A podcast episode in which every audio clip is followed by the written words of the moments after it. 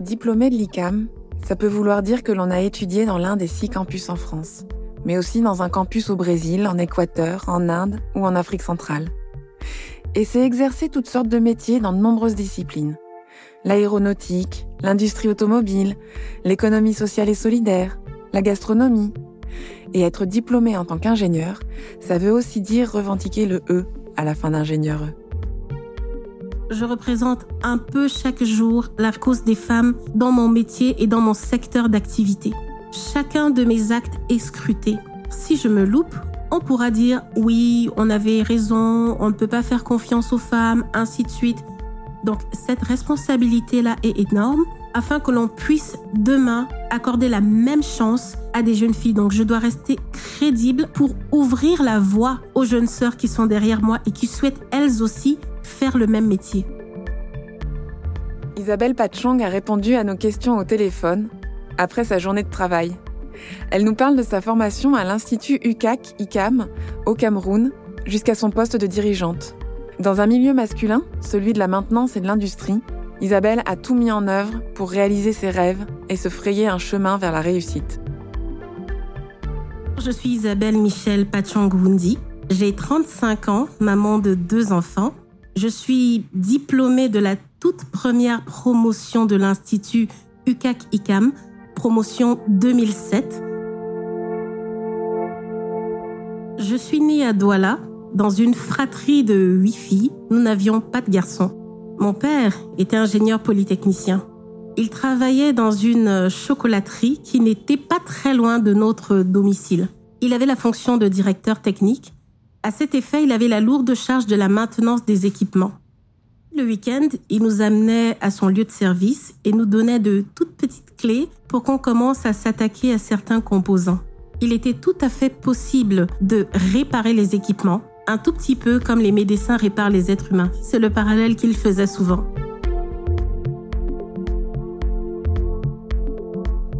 Pour moi, c'était un tout petit peu une revanche parce que papa n'ayant pas de garçon, c'était pour moi le défi de devenir cet ingénieur, de devenir ce garçon qu'il n'a jamais eu. Et à partir de ce moment-là, tout ce que je faisais était orienté dans l'ultime objectif de devenir ingénieur. Fort heureusement pour moi, mon père ne nous a jamais fait de telles remarques. Il n'a jamais exprimé l'absence d'un garçon. Cependant, dans notre culture, l'éducation des jeunes hommes est beaucoup plus valorisée que celle des femmes. C'est plus ce poids social qui m'a vraiment révolté et me poussé à m'intéresser au fait de devenir ce garçon-là qui nous manquait dans la famille. On nous disait toujours les jeunes filles ne font pas ci, ne font pas ça. On ne pouvait pas sortir les poubelles, on ne pouvait pas tondre la pelouse. À chaque fois, il fallait faire appel aux voisins. Et ça, ça commençait à m'agacer un tout petit peu. Et je me suis dit, je vais montrer qu'il est tout à fait possible pour des jeunes femmes de faire exactement la même chose que les jeunes hommes. Que nous n'étions pas ces tout petits êtres fragiles qu'il fallait surprotéger et ainsi de suite. Alors, ce qui me plaisait dans l'exercice du métier de mon père, c'est qu'il y avait une certaine logique. Vous voyez, quand vous respectez les gammes de maintenance, d'intervention, vous arrivez à un résultat concret. Il faisait un tout petit peu le parallèle avec les humains, que comme pour les êtres humains, quand on en prend soin, cela évite qu'ils ne tombent malades. Lorsque vous faites la maintenance sur un équipement durant le week-end, le lundi, l'équipement ne fume plus, l'équipement se sent beaucoup mieux et est prêt à attaquer la semaine. Il faisait toujours ce parallèle de telle sorte que nous comprenions réellement l'importance de la maintenance. À cette époque-là, à Douala, il n'y avait pas beaucoup de maintenanciers. Il n'y avait pas beaucoup de médecins des équipements. C'est pour ça que ce métier m'a intrigué, m'a passionné. En grandissant, les brochures des plus grandes écoles étaient disponibles. Je suis tombée sur la brochure d'un institut tout à fait particulier, l'Institut UCAC-ICAM de Douala. Alors, on n'en a jamais entendu parler, il n'y avait d'histoire avant. Certes, l'école avait une très belle tutelle académique qui était le groupe ICAM que nous connaissions bien, mais l'école, en plus de cela, avait ses deux premières années à l'extérieur du pays. Cela a poussé ma curiosité. Alors, quelle est cette école? J'étais assez intriguée. Et tout en parcourant la brochure, je tombe sur un aspect qui titille ma curiosité. Vous pouvez y faire de la maintenance. Alors là, c'était simplement la cerise sur le gâteau. En 2002, je suis admise au concours de la toute première promotion de l'Institut ICA-KICAM. On m'annonce qu'à 17 ans, moi qui ne suis jamais sortie de Douala, je dois aller au Congo, à Pointe-Noire. Il faut abandonner la famille, les amis, mes très chères sœurs avec lesquelles nous étions très fusionnels, mon père qui jusque-là était mon guide. Nous étions cinq filles, 23 garçons. Les permanents se plaisaient à nous appeler les pionniers, mais nous savions très bien qu'en fait, nous étions des cobayes. Étant donné qu'il n'y avait personne avant nous, il y avait tout à faire. C'est ainsi que j'ai participé à la mise en place de beaucoup d'associations. J'ai fait partie du bureau des étudiants que l'on appelle aussi le BDE. J'ai monté certains clubs. J'ai été présidente du comité d'organisation de notre cérémonie de fin d'études. Je ne voulais rater aucune expérience. En deux ans, nous sommes loin du pays, loin des parents. La participation à ces différentes activités m'a permis de ne pas trop ressentir l'absence du pays et le manque de parents pendant ces deux années de 2002 jusqu'en 2004.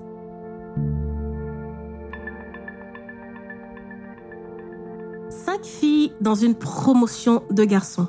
À ce moment-là, j'ai toujours en idée de prouver que les filles peuvent faire exactement la même chose que les hommes. Le fait de n'avoir que cinq filles dans la promotion nous a donné une lourde tâche sur les épaules. On portait un tout petit peu la cause féminine, vous savez, girl power, ainsi de suite. Nous étions un peu celles-là qui devions défendre la cause des femmes à l'Institut Ikakikam. Il n'est pas question ici de se sentir en minorité. Si je suis là, c'est parce que j'ai fait mes preuves. J'ai été admise à un concours. Cela signifie que je suis tout au moins autant capable que mes camarades. Pas plus capable, pas moins capable, mais au minimum autant capable que j'y étais et j'y suis restée.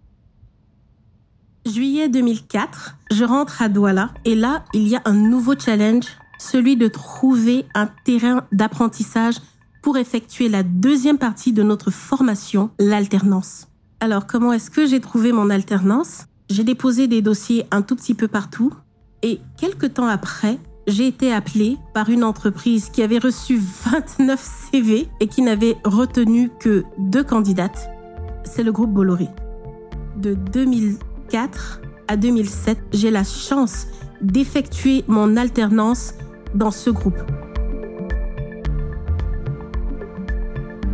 Le groupe Bolloré, c'est un ensemble d'activités de manutention et de logistique. Je parle de ces activités ici au Cameroun. Nous avons le terminal à conteneurs qui se charge de décharger les navires, le parc à bois qui est tout ce qui est logistique et transport du bois débité ou en billes. Nous avons la partie ferroviaire, la société s'appelle Camrail. Nous avons Sokopao qui s'occupe de toute la partie shipping du groupe Bolloré. Nous avons Bolloré Transport et Logistique qui s'occupe du transport et de la logistique des marchandises conteneurisées. Nous avons aussi toutes les autres activités annexes qui sont médias, publicitaires et autres. Bolloré Transport et Logistique possède un garage, disons plutôt une direction technique qui a la charge de la maintenance des équipements portuaires. Lorsque j'arrive à la direction technique de Bolloré, je suis à la fois émerveillée et intriguée. Intriguée parce que je découvre ce grand atelier de maintenance. Je vais vous donner un petit ordre d'idée. La roue d'un équipement qu'on appelle Richteker, le diamètre extérieur de la roue fait 1m80. Je fais 1m59. Donc vous voyez cette petite fille qui doit réparer cet énorme équipement. Si on prend le terminal à conteneurs, vous avez des grues de quai qui font près de 80,1 mètres du sol. Un tout petit peu comme à Pointe-Noire, je ressens de la peur. De la peur parce que j'arrive et je côtoie des équipements qui sont beaucoup plus grands que moi en nombre, en quantité, je vous assure, ça vous change de la chocolaterie. Heureusement pour moi, à Pointe-Noire, avec les camarades de promotion, nous avons eu la chance de former un tout petit groupe avec lesquels nous partagions nos problématiques rencontrées sur nos différents terrains d'alternance. L'ICAM nous a permis d'apprendre à travailler en communauté, apprendre à travailler ensemble et essayer de penser au-delà de la boîte, thinking out of the box. Je me souviens de ce que j'ai fait en 2006 lors de ma deuxième période d'alternance, j'ai eu l'opportunité de me rendre compte à quel point il était difficile de retrouver les différents historiques de maintenance. Chaque fois qu'on devait retrouver l'historique de maintenance sur un équipement, il y avait un gros carton derrière les chefs d'atelier et on demandait aux stagiaires d'aller fouiller dans ces cartons pour retrouver les historiques. L'idée m'est venue de proposer un programme qui permettait de retrouver de manière digitale l'ensemble d'historiques des interventions sur les équipements. Avec l'aide de mes camarades de promotion, j'ai pu consigner tout l'historique de maintenance de ces équipements depuis la création de cette direction technique de 1999 à 2006. C'est ainsi qu'un soir, je m'approche du directeur technique et je lui demande de m'accorder quelques minutes d'entretien pour lui montrer quelque chose. Il me dit oui, mais les stagiaires, vous embêtez, euh, je t'accorde cinq minutes. Alors je lui dis, donnez-moi le numéro d'un équipement. Je m'en souviens très bien. C'était la 97 0501. Je le saisis et là, on voit apparaître l'ensemble d'historiques des pannes sur cet équipement depuis leur arrivée. Il me dit, refais ton truc là. Je ressaisis l'équipement et là, il revoit l'ensemble des historiques de maintenance. Il m'a donné un autre numéro d'équipement, puis un autre, ainsi de suite. C'est ainsi qu'ils ont pu avoir un petit logiciel qui leur permettait de retrouver l'ensemble des pannes, des personnes ayant intervenu sur l'équipement, l'ensemble des filtrations changées. C'était un petit ERP quoi. La confiance s'étant installée, je me suis vue confier progressivement des projets de plus en plus importants. C'est ce qui a plu au groupe Bolloré parce que le lundi suivant ma diplomation, en 2007, je reçois un appel du groupe Bolloré qui me demande de venir continuer un projet que j'avais commencé lors de ma phase d'apprentissage. Et là, en juillet 2007, je me vois proposer le poste de responsable de la cellule de répartition du matériel. Je l'occupe de juillet 2007 jusqu'à fin décembre 2011. Je me vois annoncer qu'au 1er janvier 2012, j'occupe le poste d'adjointe au directeur technique il était question pour moi à ce moment-là de chaque fois lui proposer des solutions aux différents problèmes de ses ateliers. C'était un élargissement de mon champ d'action. Je partais des ateliers vers le management et c'est comme ça que je grandissais en compétences un peu plus chaque jour jusqu'à ce fameux août 2014, date à laquelle on m'annonce que j'occuperai la fonction de directeur technique du terminal à conteneurs de Douala. Pour moi, c'était la consécration. Consécration parce que j'occupais la même fonction que celle qu'occupait mon père quelques années auparavant. Tout ce pourquoi j'avais travaillé concourait à cet ultime objectif que je voyais atteindre en fin août 2014 à ce moment, j'arrive dans un contexte assez chargé. Chargé pourquoi? Parce qu'il y avait la congestion du terminal à conteneurs. En plus de cela, j'étais enceinte de ma première fille. À ce moment-là, je ressens de la joie, de la satisfaction, beaucoup de fierté, mais également de la peur. de la peur face au challenge qui se présente devant moi. J'étais enceinte de ma première fille, ils en avaient tout à fait conscience. Alors, soit ils étaient totalement désespérés, soit ils avaient une énorme confiance en moi. Je me vois confier une des directions les plus sensibles à un moment délicat, la congestion portuaire, et je n'avais même pas 30 ans. Je devais absolument me montrer à la hauteur du défi qui m'était présenté. J'avais cet énorme poids sur les épaules et ce défi à relever une fois de plus. Alors c'est incroyable parce que jusqu'à cette date, le groupe Bolloré n'avait jamais nommé de femme directeur technique. Je représente un peu chaque jour la cause des femmes dans mon métier et dans mon secteur d'activité. Bien que j'ai l'impression d'avoir, disons, sensiblement effleuré le plafond de verre, chacun de mes actes est scruté et je n'ai pas droit à l'erreur. Car si je me loupe, on pourra dire oui, on avait raison, on ne peut pas faire confiance aux femmes, ainsi de suite. Donc cette responsabilité-là est énorme afin que l'on puisse demain accorder la même chance à des jeunes filles. Donc je dois rester crédible dans mon domaine d'activité pour ouvrir la voie aux jeunes sœurs qui sont derrière moi et qui souhaitent elles aussi faire le même métier. Fort heureusement, j'avais déjà eu à faire un environnement technique et d'hommes à travers mon passage au garage de Bolloré Transport et Logistique. J'avais déjà eu l'expérience de Pointe Noire qui m'avait un tout petit peu renforcé ma personnalité. Donc tout ceci m'a permis de commencer à accroître ma crédibilité professionnelle, car il s'agit de cela. Les techniciens, vous savez, ils n'aiment pas trop le blabla et ils jugent le maçon au pied du mur. Tant que vous n'êtes pas là pour que ça fasse joli, qu'on dise, voilà, nous avons une femme directrice, nous avons une femme au comité de direction, ils veulent voir ce dont vous êtes capable. Ils sont là, ils attendent que vous vous loupiez, que vous fassiez une petite erreur. La compétence est le remède qui permet de vaincre le machisme. Alors, fin 2019, le port de Douala décide de reprendre la gestion de son terminal à conteneurs.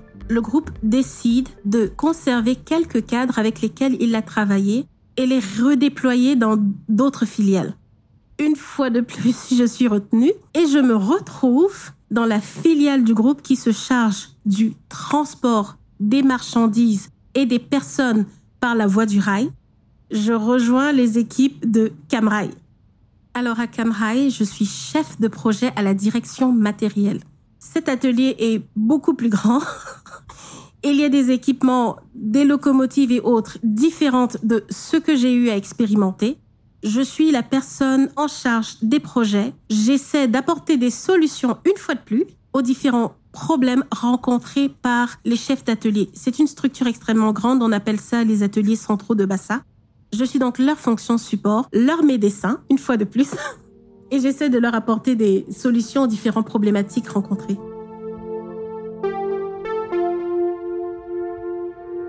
Alors, pour m'aider dans cette tâche, j'ai eu à créer diverses associations, notamment l'association des femmes ingénieurs, l'association de femmes dirigeantes.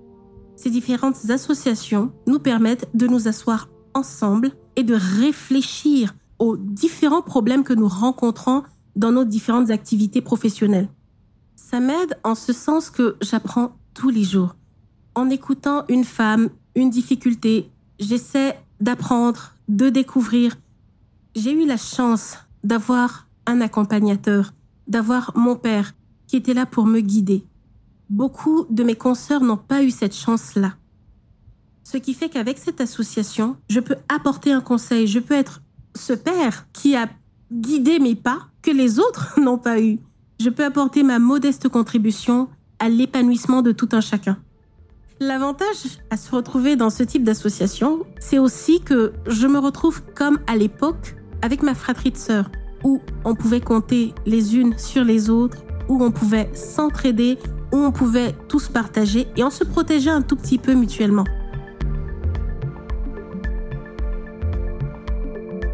Avec le recul, je me rends compte que l'enseignement reçu à l'Institut Kakikam m'a énormément aidé.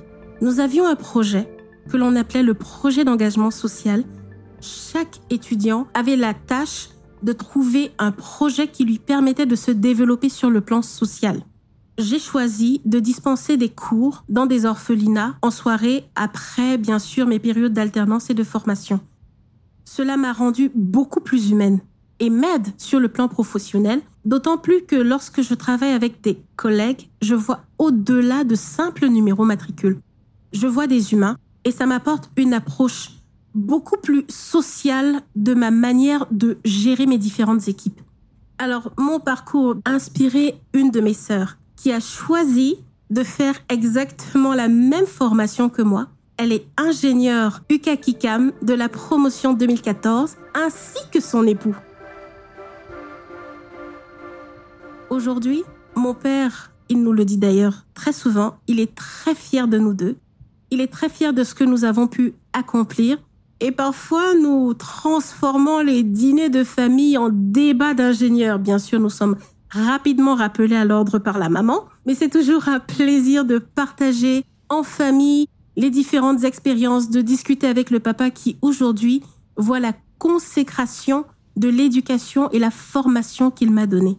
Parce que aujourd'hui, avec le fait que j'ai pu suivre son parcours, avec le fait que ma sœur également a suivi ce parcours, nous constatons qu'il a beaucoup de fierté et je peux vous assurer qu'il n'a aucun regret de n'avoir pas eu de garçon. Je suis Camille Schneller. Vous venez d'écouter le deuxième épisode de la nouvelle saison de Parcours d'ingénieur. Un podcast de l'ICAM dans lequel des ingénieurs vous racontent leur parcours de l'école d'ingénieur à aujourd'hui. J'espère que cet épisode vous a éclairé sur ce qu'offre le diplôme d'ingénieur quand on est une femme dirigeante avec des rêves plein la tête. Vous pouvez retrouver tous les épisodes de cette série sur toutes les plateformes de podcast. L'ICAM forme des ingénieurs généralistes. Il y a six campus en France et six à l'étranger. En Inde, en Afrique centrale, en Équateur et au Brésil. Et si vous souhaitez en savoir plus sur les formations d'ingénieurs proposées à l'ICAM, je vous invite à visiter notre site web icam.fr et à nous rencontrer. À bientôt!